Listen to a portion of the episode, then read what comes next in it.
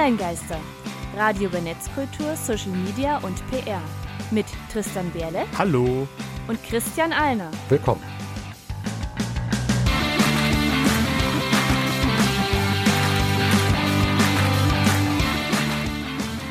Heute geht es um DSGVO-konform. Man könnte also sagen, unsere Sendung ist DSGVO-konform. Ist sie das? Ja, wirklich. Oh. Technisch auf jeden Fall. Zumindest ist es die 74. Folge der Online-Geister aus unserem, wenn auch kühleren, aber doch immer noch sehr warmen Studio in Halle an der Saale. Es ist heiß. Hm. Aber ich würde sagen, deswegen, bevor wir schmelzen, kommen wir gleich zum Thema. Online-Geister. Thema der Sendung. Wie immer am Anfang unsere drei Hinweise. Wir geben einen ersten Impuls zum Thema. Für Feedback sind wir immer erreichbar. Und alle Infos zur Sendung bei onlinegeister.com, socialmediastatistik.de oder bei der der Seminar Mediathek. Und die DSGVO, die Datenschutzgrundverordnung der Europäischen Union, wird dieses Jahr sechs Jahre alt. Und wir haben auch schon ja, fünf Folgen zum Datenschutz produziert. Nein, zum Beispiel Datenschutz und Datensicherheit, die NSA-Affäre, das ist die jüngste Folge, aber auch schon über ein Jahr alt. Mhm. Nummer 60 war das. Dann haben wir natürlich unser äh, DSGVO-Special gehabt. Zur Einführung der DSGVO ähm, haben wir einmal ein Interview mit den Thüringer Daten Landes, dem Thüringer Landesdatenschutzbeauftragten geführt und im zweiten Teil dann Hörerfragen von ihm beantworten lassen. Das waren Folgen 24 und 25. Und natürlich haben wir auch Datenschutztipps gehabt in Folge 19 und Datenschutz im Neuland als Überblick relativ früh in unserem ersten Jahr, Folge Nummer 8. Wir sind weit gekommen. Und heute wollen wir euch mit ja, unserer Folge, Special-Folge Nummer 6 zu sechs Jahren DSGVO, das wäre eher Zufall gewesen, aber einfach mal auf den aktuellen Stand bringen, euch informieren und ja, was gerade ist eigentlich los beim Thema Datenschutz? Was ist da gerade los? Kurzfassung, momentan nicht ganz so viel, weil einfach die gesetzlichen Grundlagen schon da sind. Ähm, es tut sich momentan, also im Jahr 2022 beginnend, ein bisschen was, was behördliche Kontrollen angeht, also die Landesdatenschutzbehörden äh, sind jetzt häufiger dabei, mal Unternehmen auch zu prüfen, zu checken, also auch neben den großen Bekannten, auch Datensündern häufiger, wie Google, Facebook, Amazon etc. Das sind ja alles eher traurige Geschichten bei denen, äh, werden aber halt auch jetzt mal regulärere Unternehmen immer auch mal mit kontrolliert, weil einfach reguläre Gesetze werden natürlich auch regulär durchgeprüft und kontrolliert. Wie ist es aber eigentlich zum Datenschutz überhaupt gekommen? Also ich weiß nicht, Tristan, hast du schon häufiger mit Datenschutz mal zu tun bekommen, so einfach was äh, das Thema an sich angeht? Ähm, naja, bei Online-Geister natürlich. Ich war von Anfang an mit dabei bei Online-Geister und habe jede Datenschutzfolge mitgemacht. Ja, ich meine, so ansonsten so im Lebensalltag, ähm, in der Kindheit etc. war das irgendwie ein relevantes weniger, Thema. Als dann DSGVO halt beschlossen wurde, war das vor allem im Job ein Thema.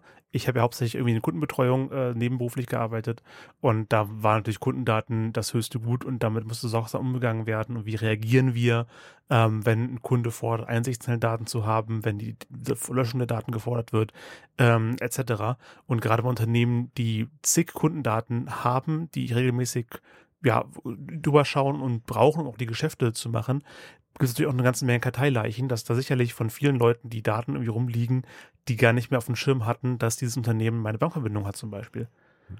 Kundendaten sind auch ein hohes Gut, wobei wir da natürlich auch nochmal unterscheiden müssen zwischen eben Datenschutz und Datensicherheit.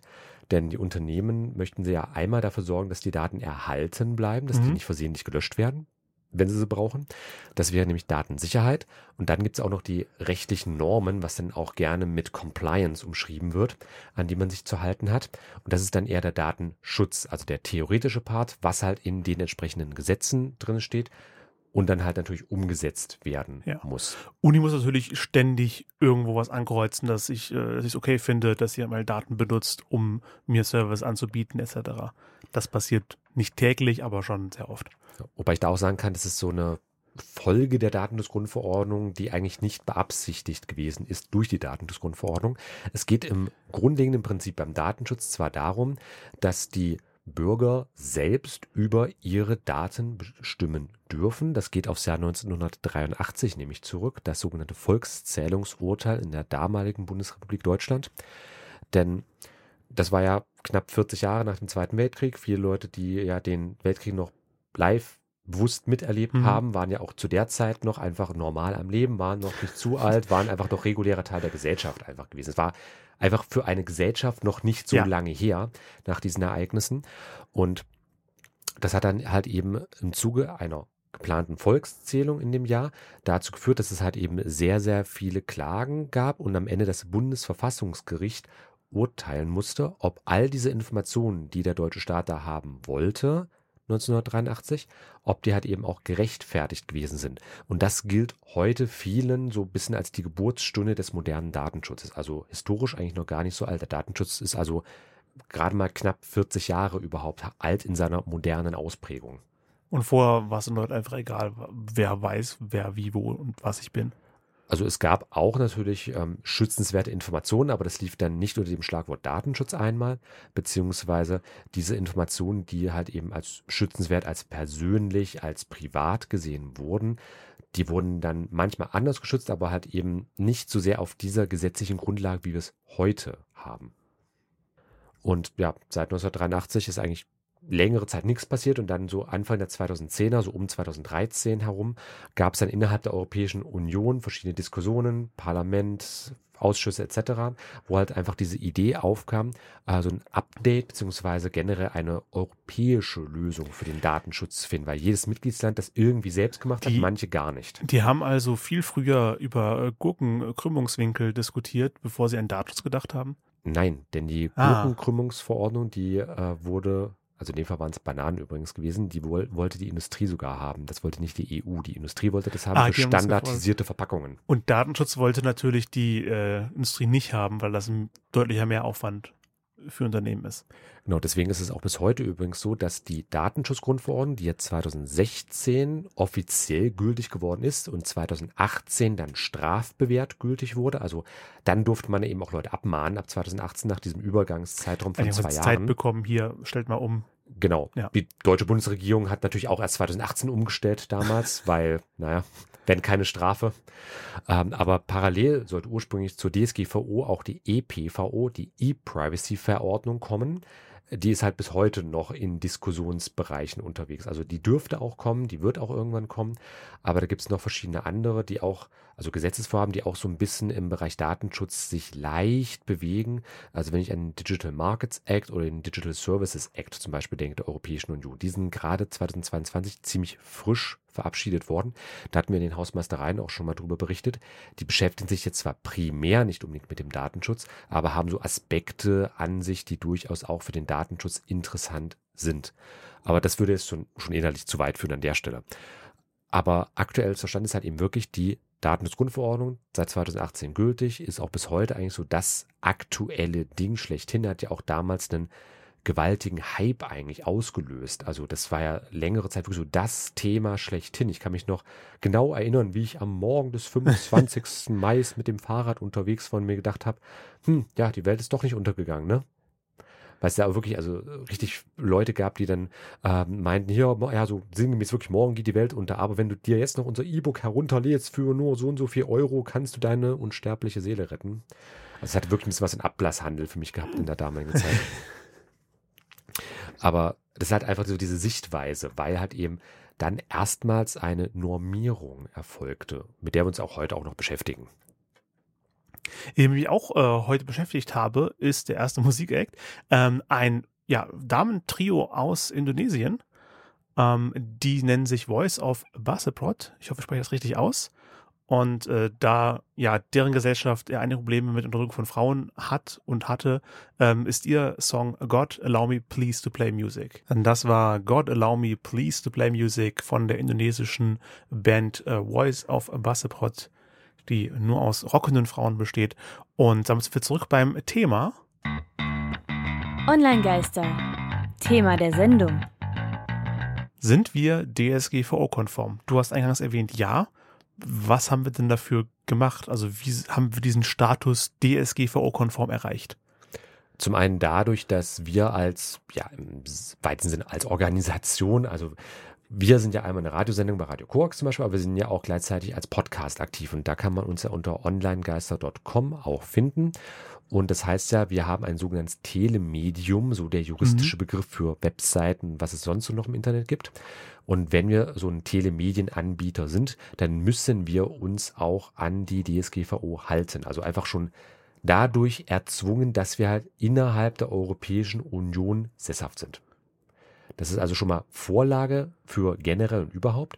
Und ja, was tun wir für die Umsetzung? Also auf der Webseite beispielsweise, weil wir ähm, eine Datenschutzerklärung und ein Impressum mit haben. Das Impressum gehört jetzt zwar nicht direkt zum Thema Datenschutz unbedingt dazu, aber laut der Datenschutzgrundverordnung muss man halt in Kombination mit Paragraph 12 des deutschen Telemediengesetzes Ja. Jetzt wird es ein bisschen äh, juristenlastig, aber halt einfach, das sind so die gesetzlichen Grundlagen. Also die gesamte Datenschutzgrundverordnung, europaweit gültig, beziehungsweise die deutsche Umsetzung wäre dann das Bundesdatenschutzgesetz, wobei man da wirklich sagen kann, DSGVO ist eigentlich das Wichtigere von beiden.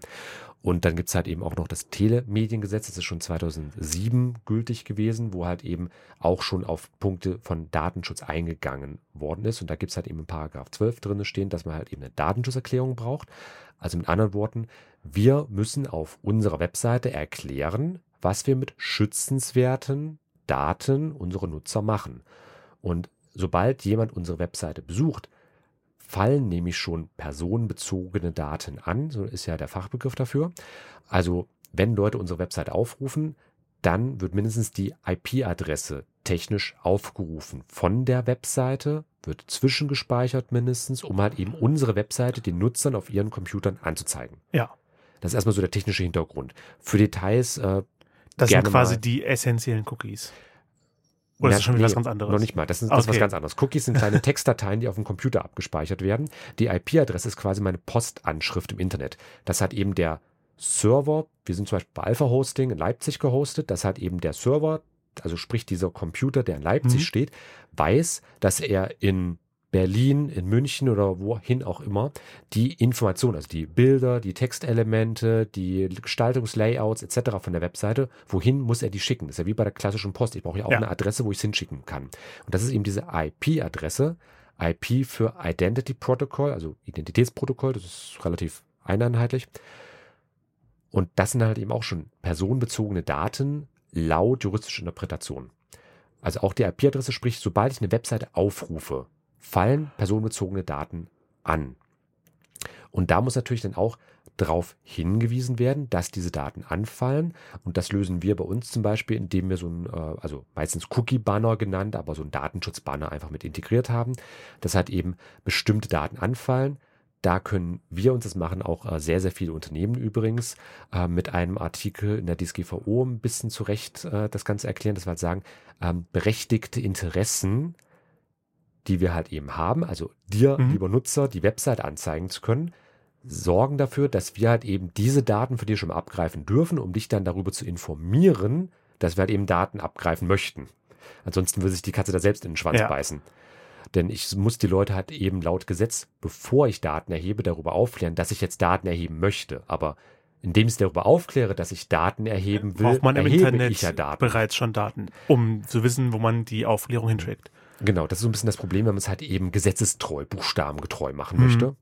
Ähm, aber deswegen haben wir halt eben Cookie-Banner schon mal mit drinne und halt eben, weil es verpflichtend ist, Datenschutzerklärung und Impressum mit drinne. Das erstmal für die reine Webseite. Und was sonst noch? Also, was für Daten erheben wir eigentlich? Also, man kann uns ja zuhören und hat nur eine IP-Adresse. Wir wissen ja nicht, wie unsere Zuhörer mit Namen heißen, welches Geburtsdatum sie haben, wo sie wohnen.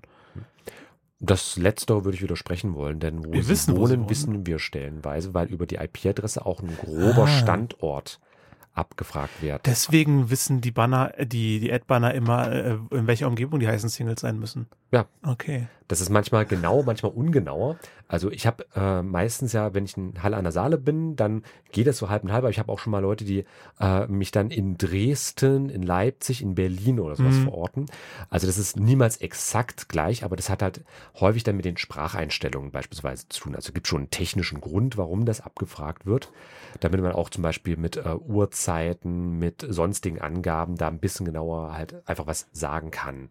Ja, also Zeitzonen sind auf jeden Fall exakt. Es gibt ja ein paar Webseiten, ähm, die die Zeitzone automatisch anpassen, zu, je nachdem, von wo man eine Seite besucht.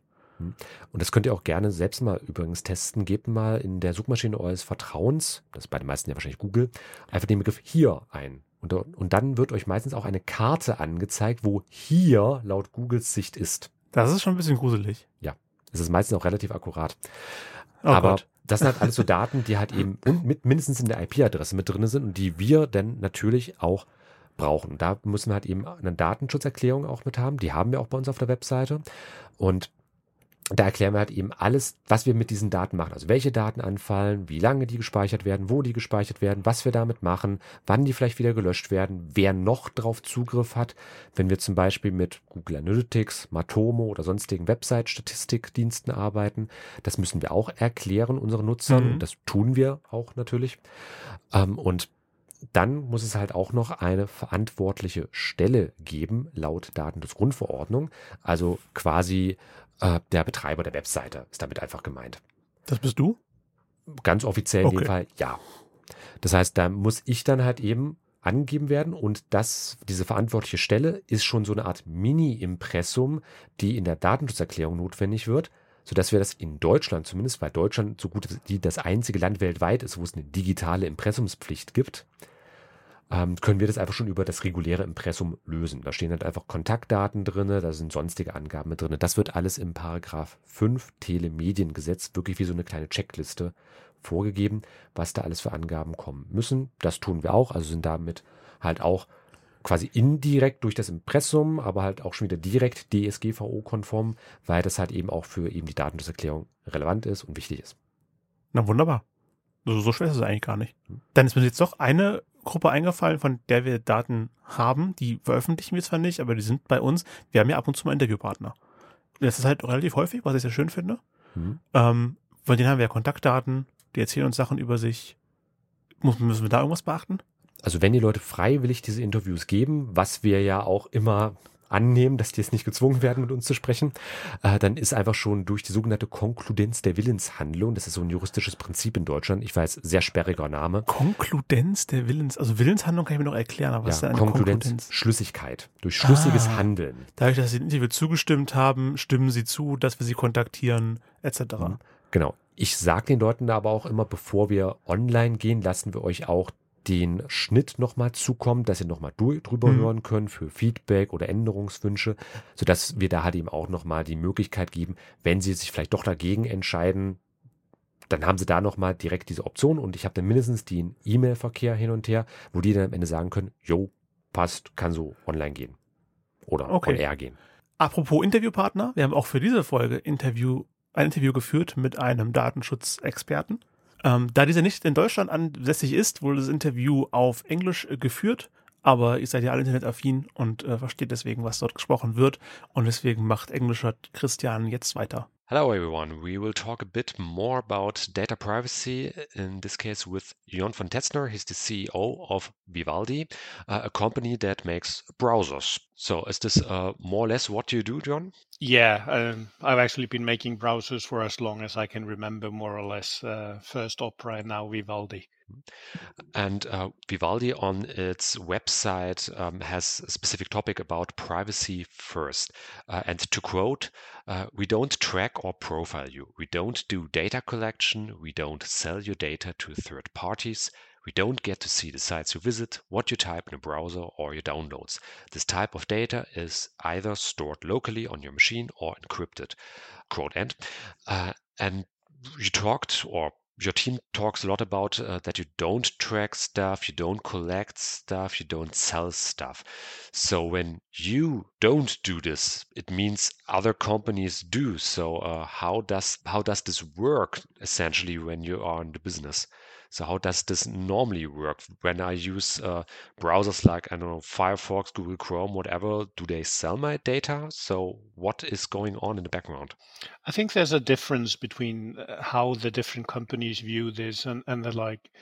Um, I mean, for me, I've been on the on the web since uh, the very beginning. I mean, I started working on the web uh, as far back as 1992, um, and for me, there's been a, a kind of a change where over time the collection of data has been normalized and uh, the concept of building profiles on users has been normalized.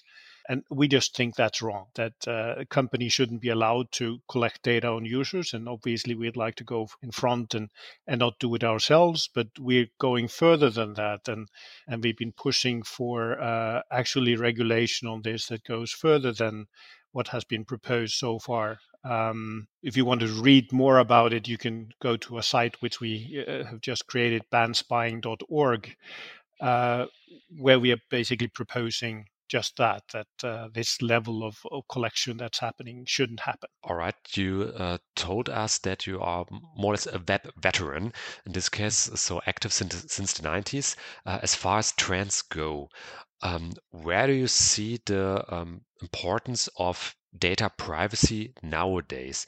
Has it increased decreased? Is it a fad and will go away in five six years maybe again come back? Or what is your um, point of view to the present? Well, I think there's a change that more and more uh, are seeing that there is a significant problem with the level of data collection that's happening and and how it can influence our societies. Um, that when you collect data on people and you utilize to that to create profiles, those profiles can be used to kind of customized misinformation and the like. So there's a significant problem for societies, and and I think more and more are realizing that. But clearly, there's a it's a big business as well. This data collection, uh, and there are companies that don't want to see any change. So there is a fight. Uh, if you talk to politicians in Europe, for example, they will tell you that uh, they're feeling that uh, push from the special interest to to not regulate as strongly as they should do. I think they're they're, they're really trying to to regulate this, but there's been an unwillingness to go all the way, and I think a, a big part of that is uh, this push from special special interests that don't want to stop the collection of data, just want to kind of ask you whether you think it's okay. I guess that was one of the reasons uh, you and your colleagues founded Vivaldi. Well, uh, it, it, it's it's part of the focus in in many ways. I mean, Vivaldi is a continuation of. Uh, I mean, we were doing opera before, and and there was a principle in our design and the like, and, and Vivaldi comes out of that. Uh, the privacy thing has becoming bigger and bigger issue over time. Uh, I wouldn't say it's the primary reason why we, we started Vivaldi, but uh, over time, it is something that kind of pisses us off. I mean, for me personally, I've spent all my uh, kind of working life uh, working on getting uh, people on the internet, thinking that that's a really good thing, getting access to information online and the like. But I didn't dream that there would be this data collection and that that would in some way be accepted. And there is luckily uh, a push towards regulation there is a push towards basically saying this isn't okay. And I think more and more people are realizing how far the data collection is going and how the data is being used. So I, think it's important to inform the public uh, so people understand what's happening, and then we can work towards regulation that actually will stop it. I guess it's very important to have uh, many views on these kinds of topics. Uh, when I look at the team part of your website, uh, I see people from more or less all over the world, from Norway, United States, Venezuela, uh, and some other countries, um, Iceland, Finland as well, as I browse through it. Uh, and what uh, gets me interested in this is um, to have an international team, but uh, where exactly is uh, the company located? Yeah, I mean, uh, the company, most of the team is actually located in Norway and in Iceland. Uh, so uh, the biggest part of the team is in Norway. Uh, our servers uh, are in Iceland, and, and a, a, significant part of the team there as well. And then we have people here and there in the world as well. but it is, we, we, do have an international staff. so people come from different parts of the world. They, they want to contribute and, and, and make a difference difference and and, and that, that's unique. And, and and by the way, the, the company is also about kind of volunteers and the like. We we're in a very unique position. We have volunteers that are helping us, uh, helping the company, helping with testing, helping with uh, translations and the like, and and those are also distributed around the world. As you are located around the world, I guess you have uh, also different points of view regarding uh, topics like data privacy. Um, we, as a radio station, are located in Germany, so uh, in the European Union. And uh, for some years, four to be exact right now, um, there is a lot going on regarding data privacy with the GDPR, the General Data Protection Regulation, which is uh, often discussed. What is your point of view on uh, that regulation? I think, I mean, obviously with GDPR, there's been good intentions. Uh, but I think in, in a lot of ways, what we've been seeing, what companies and, and, and people have been seeing is is the dialogues, right? It's the uh, is it okay for us to track you dialogues. And the, the problem with those dialogues, and I think there's a recognition of this, which is why we are seeing also changes in this direction, that it, it doesn't really work. It's it's kind of because you're you're you're asking the question uh, in, in in all those cases. You're asking questions about data collection independently of the level of the data collection. Uh, so it's kind of like if you had uh, people uh, kind of uh, asking questions. Okay, can I shake your hand? Can I give you a hug? Can I hit you? Right? Mm-hmm. And you would have to answer that all the time. And most of the questions would be about can I shake your hand or hug you? And most of the time that would be just fine. Uh, but then you may not see the, the case where it actually goes into violence. And, and, and that's really what the problem here is that people go blind with regards to the, uh, the questions about data collection.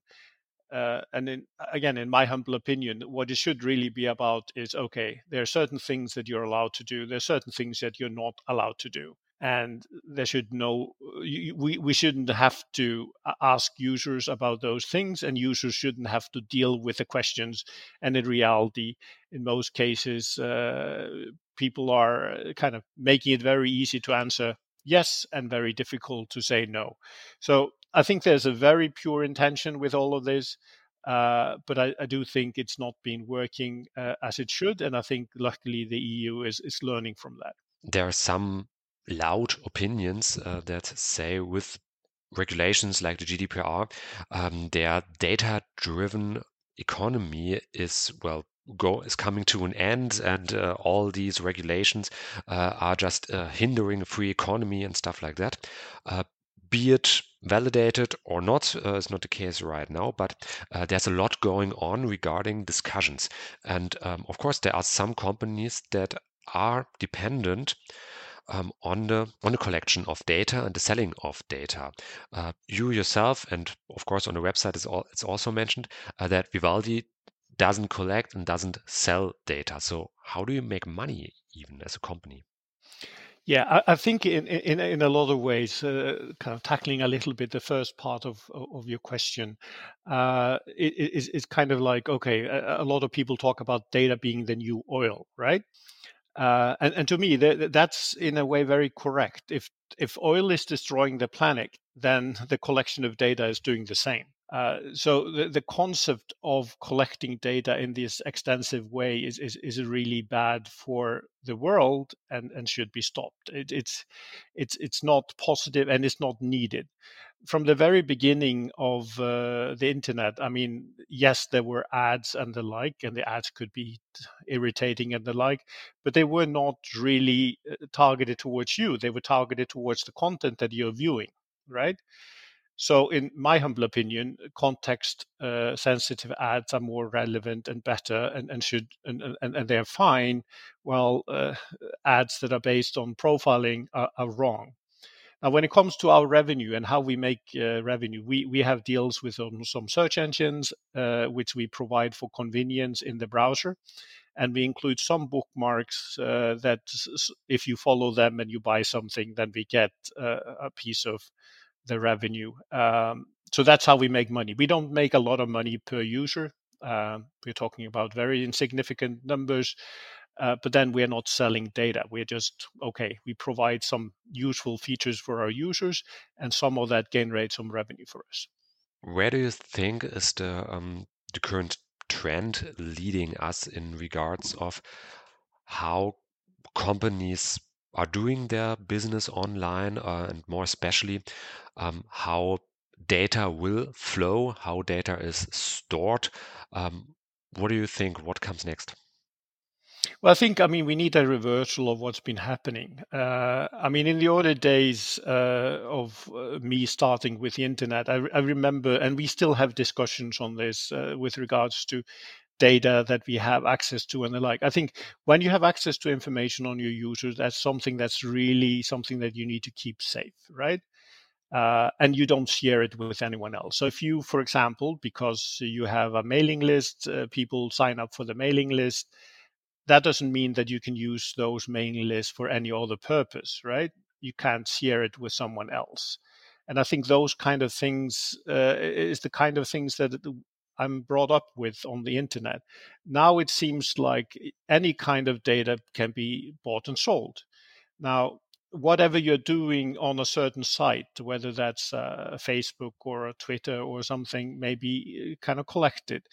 Uh, and, and, and they build a profile on you. And you would think that a company like Facebook, for example, they would be able to collect enough information on you just by themselves. But the reality, they buy source uh, data from other uh, sites as well. So if you are visiting a site that has a, a Facebook icon or a Facebook pixel, they will be able to collect that information as well. And they could potentially be buying information from other third parties. Um, I mean, we are being uh, kind of followed with through GPS information, through Bluetooth beacon technologies. Even credit card information is being sold and included in the information, so they have as much information as possible about us. And I, I just think it's it's total surveillance. Uh, the technology today allows easily to surveil to a massive extent, and I don't think it's needed. And it, there is no reason why it should be allowed. And and and i think that's part of the concern that i have right now is that instead of saying okay this needs to stop there's a discussion okay let show show us your algorithms your uh, kind of how you're utilizing the data uh, to decide what people see or or the like or but I think transparency isn't the issue here. Uh, this is more of a question: Is there any logic or logic or reason why companies should be allowed to collect information and share it with other companies uh, or sell it? This is Jon von Tetzner with his opinion on the well past, current, and future of the internet of uh, we are getting revenue uh, of the internet with companies, and also he has its uh, his own company, Vivaldi, which is an uh, alternative to the well typical browsers like Chrome or Firefox. You can get it at vivaldi.com. And uh, Jon, any last words you want to say? Yeah, I mean, uh, I'm optimistic for the future from the perspective I think people are realizing what is happening. And I really think that uh, this data collection and, the things that are happening, it needs to change. And I think with push, uh, we can help our politicians do the right things. So uh, for everyone, just uh, stay safe and uh, and let's work on, on, on getting this regulation in place. Ja, vielen Dank auch von mir, John. Auf Deutsch äh, geht es weiter äh, mit einer Band, die ich erst vor kurzem wiederentdeckt habe. Zählt zu meinen Lieblingsbands zu Schulzeiten und ich finde die immer noch klasse, jetzt wo ich wieder reingehört habe und wir hören Der Adler von den apokalyptischen Reitern. Das waren die apokalyptischen Reiter mit Der Adler und an seinem letzten Teil vom Thema angekommen. Online-Geister. Thema der Sendung. Habe ich die Dinge schon dreimal in einer Folge aktiviert? Meistens machen wir einfach direkt Nein, weiter. aber ich finde es persönlich eigentlich sehr schön, dass Ja. man so ein bisschen Kommt wieder rein Marker mit hat. dem, also wir sind auf Radio Korax 95,9 in Halle an der Saale. Beziehungsweise online bei den Online-Geistern als Podcast. Aber Ja. Ähm, nachdem wir jetzt ein Interview gehört haben, Grundlagen geschaffen haben, ein paar Praxistipps, wie kann ich für besseren Datenschutz sorgen? Ich persönlich jetzt. Genau. Also zum einen Tools von sicheren Anbietern nutzen, wie Vivaldi, die hatten wir auch gerade im Interview gehabt. Ich benutze die übrigens bei mir zu Hause auch als Browser. Also das ist jetzt nicht nur so von irgendwo herkommen. Werde ich mir auch angucken. Mich stört Google eigentlich die ganze Zeit. Und seit ich jetzt Ubuntu nutze, klappt Firefox nicht mehr alles. Ja, aber Vivaldi, Mhm. schaue ich mal rein. Genau. Und ansonsten halt einfach eben auf den Unternehmenssitz einmal achten. Äh, da kann ich auch am eigenen Beispiel mit argumentieren. Also ähm, unser Startup, der Seminar, wir bieten ja auch Cloud-Tools an. Das heißt, wir müssen ja genauso DSGVO-konform sein mit unseren Angeboten, dass wir zum Beispiel auch Behörden das Ganze anbieten können. Wir haben halt auch Unternehmenssitz in Deutschland. Wir sind rechtlich eine GmbH. Das heißt, da gehören auch Stichwort Transparenzregister, Handelsregister etc. ziemlich Rattenschwanz an Vorgaben einfach mit dazu. Ähm, und da könnt ihr euch da draußen als Hörer auf jeden Fall sicher sein, wenn Anbieter aus der Region mit dem rechtlichen Status, ist es zwangsweise sicher, weil es halt eben entsprechende Vorgaben gibt. Und da können wir in der Kurzfassung sagen, einmal rechtlich sicher ist alles, was aus der Europäischen Union kommt, also die Vollmitgliedstaaten der Europäischen Union. Und dazu gehören ja eben nicht mehr das Vereinigte Königreich und auch andere Länder wie zum Beispiel ähm, die Schweiz, Norwegen oder Island sind zwar jetzt keine offiziellen Mitglieder, aber die sind wiederum okay, weil die Teil des Schengen-Raums sind. Das ist so ein bisschen das komplizierte Konstrukt mit der Europäischen Union. Aber Kurzfassung, Europäische Union, alles was da rauskommt, ist erstmal rechtlich okay. Und dann gibt es halt auch noch ein paar Drittstaaten, die jetzt nicht zur EU gehören, die aber trotzdem als genauso sicher gelten. Durch den Angemessenheitsbeschluss der Europäischen Kommission, Adequacy Decision. Genau. Und das sind folgende Staaten. Andorra. Argentinien. Kanada, aber nur für kommerzielle Organisationen. Färöerinseln. Die Insel Guernsey. Israel. Die Isle of Man. Japan. Die Insel Jersey. Neuseeland, die Schweiz, Südkorea, Uruguay. Und aufgrund ihres Statuses als Teil des europäischen Wirtschaftsraumes, dem EWR, sind die folgenden Länder automatisch sichere Länder beim Datenschutz. Norwegen, Liechtenstein, Island und nochmal die Schweiz. Ja, einfach aufgrund einmal von individuellen Verträgen, die es halt eben gibt mit der Europäischen Union und halt eben aufgrund dieses Staat, dieses Sonderstatus einfach. Aber die sind erstmal sicher, weil es halt eben diesen Angemessenheitsbeschluss gibt. Also mit anderen Worten, es wird gesagt, ihr seid zwar kein Teil der Europäischen Union, aber die gesetzlichen Grundlagen, die ihr in euren jeweiligen Ländern habt, ist quasi genauso gut wie das, oder, was wir in der Europäischen Union haben. Oder theoretisch besser? Also die haben nicht hm. von sich aus gesagt, ey, die EU macht eine DSGVO, wir wollen genauso gut sein, sondern die waren vorher schon von sich aus so datenschutzkonform, dass die EU gesagt hat, hier, die, die und die, die machen es genauso gut wie wir. Ja, beziehungsweise sind seitdem so datenschutzkonform geworden. Zum Beispiel ist Japan erst 2019 dazugekommen, Südkorea auch erst 2021. Also das ah, okay. ist stellenweise eine relativ junge Liste auch. Und wächst wahrscheinlich auch ständig. Ähm, manchmal, also momentan ist halt erstmal übergangsweise zwar noch das Vereinigte Königreich mit dabei, bis 2025 zwar, aber ganz ehrlich, es gibt momentan schon so verschiedene Gesetzesinitiativen in UK, die nicht gerade sehr DSGVO-konform sind, um es mal höflich zu formulieren. Also das ist momentan eher ein Feigenblattabkommen. Okay, na gut, da sind einige Sachen im Argen auf der Insel. Ja, da sind wir auch schon angekommen. Äh, durch äh, das Interview fallen die Hausmeistereien weg, aber heute ging es sehr umfangreich nochmal um DSGVO-konform.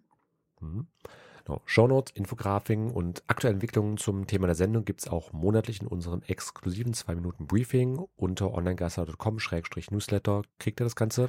Alle Songs aus der Radiofolge äh, packe ich euch in die Spotify-Playlist, dem großen Online-Geister-Archiv. Genau, verlinkt in den Shownotes und noch ein Hinweis für unsere Podcasthörer. Online-Geister wird unter einer Creative Commons Lizenz veröffentlicht, CC by ND. Also liebt es, teilt es, seid kreativ damit, aber bitte informiert uns. Und apropos äh, Creative Commons, CC by ND, zwar nicht in der Creative Commons, aber auch frei, nicht kommerziell nutzbar, ist die Musik von Gavin Dunn, Miracle of Sound. Und der hat erst letzte Woche zum Aufnahmezeitpunkt ein neues, wunderbares Lied rausgebracht, inspiriert vom großartigen Videospiel Elden Ring Scarlet Sky.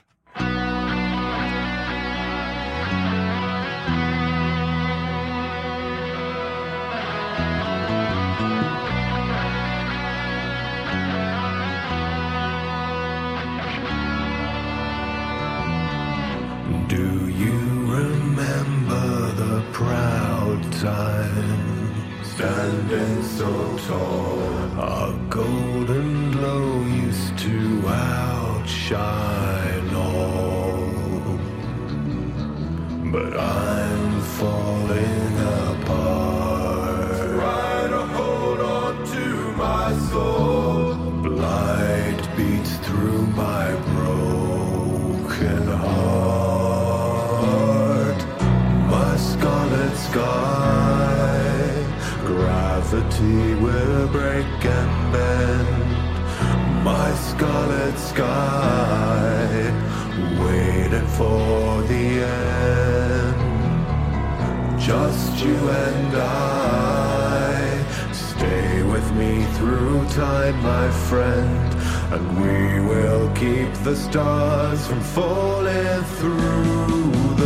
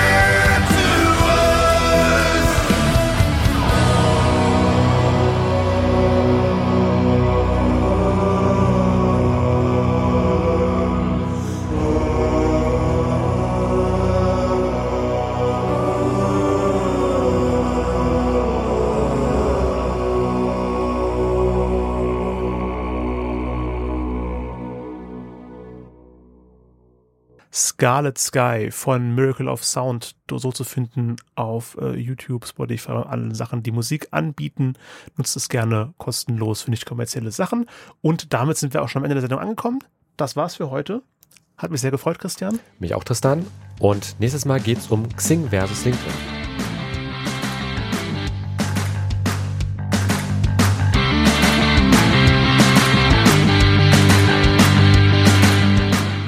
War Online Geister. Radio über Netzkultur, Social Media und PR. Von und mit Tristan Berlet und Christian Alner. Alle Links zur Sendung, Kontaktmöglichkeiten und das Archiv zum Nachhören gibt es unter www.onlinegeister.com.